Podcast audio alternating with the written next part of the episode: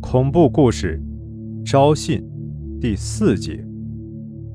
招信笑了，非常开心。他对荣爱说：“你不是很受宠吗？你不是陪陛下喝酒吗？今天给你喝点好东西。”来人呐！过来了几个太监，把库里的尖块拿来。荣爱听到这话，心咯噔了一下。他知道。他会被这个面慈心狠的王后折磨死的。他下了决心，准备自己咬舌。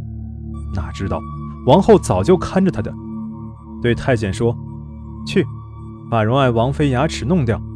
万一不小心，荣爱王妃有个什么情况，我没办法向陛下交代。”说完，咯咯的笑着，八颗牙齿落在了地上，嘴里的血像流水一样向下滴着。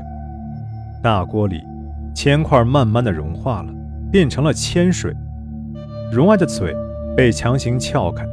昭信说：“荣爱王妃，我们来做个游戏，看你喝下多少铅汁儿会肠子断，好不好？”荣爱拼命的摇着头，但谁也不敢违抗王后的旨意。一勺，两勺，荣爱的嘴里已经只有出的气，没有进的气了。胃里的铅汁慢慢的流进了肠子，由于温度降低，在肠子里凝结成铅块，越来越沉，越来越沉，最后肠子不堪沉重的铅块断了，而荣爱也最终咽下了最后一口气。赵信似乎还觉得意犹未尽，转眼看了看众姬妃，看到了一群浑身颤抖的女人，赵信觉得今天也算是尽兴了。昭信看着已经变成千人的荣爱，高兴地笑着笑着。这时候，突然，他觉得自己鼻子一痒，一个喷嚏打出来的时候，鼻子的血流下来了。昭信狠狠地说：“不就是流鼻血吗？我就不信报应。谁再和我作对，我就不是让他流鼻血，让他流尽满身的血。但鼻血确实流了很多，所以。”昭信满身的血和满脸的血看起来让人不寒而栗。看到昭信的背影离去，众姬妾腿都吓得软了。荣爱的尸体就在柱子上绑着，谁也不敢去解下来，都哭着回自己的宫去了。昭信回到寝宫，觉得有点累，倒在了床上，刚闭上眼睛，就看到了死了的荣爱看着他。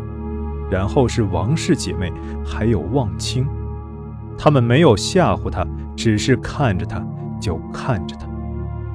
昭信说：“你们活着的时候我都不怕，别说死了，想来吓唬我。”四个人都没有说话。先是荣爱的两个眼睛变成了黑窟窿，然后是王氏姐妹脸上的肉变成了黑皮。望清自己用手。一样一样掏出血淋淋的内脏，赵信还是在笑。四个人扑向了赵信，赵信又是在这些噩梦中醒了。没到早上，却不想再睡了，命人送来茶，喝了一口，觉得口苦，吐了送差宫女一脸。滚！随手拿起铜镜，竟然发现脸上长了两块黑斑，在两腮上。他跳了起来。风一样的围着宫里跑着，一边跑一边叫：“你们这些臭女人，出来！竟然敢毁我的容貌！”跑不动的时候，他抱着肩膀哭了。陆续几天，昭信的脸上长满了黑斑，她原本的美貌已经变得丑陋不堪，满脸的黑斑，而且还发出了恶臭。刘去看到了一次，转身离去。昭信彻底的疯了。他还是不敢睡觉，满宫里跑着喊着，最后昏倒在地上。被宫女抬上床的时候，又哭又叫。他再也没有能下了床，身上的皮一块一块的烂掉，每烂掉一块皮，就出现一个窟窿，从里往外流脓。就这样，昭信烂臭死在了床上，而他的寝宫再也没有人敢进去，因为只要有人靠近。里面就会传来招信的狂叫声，一代杀人王后就这样死了。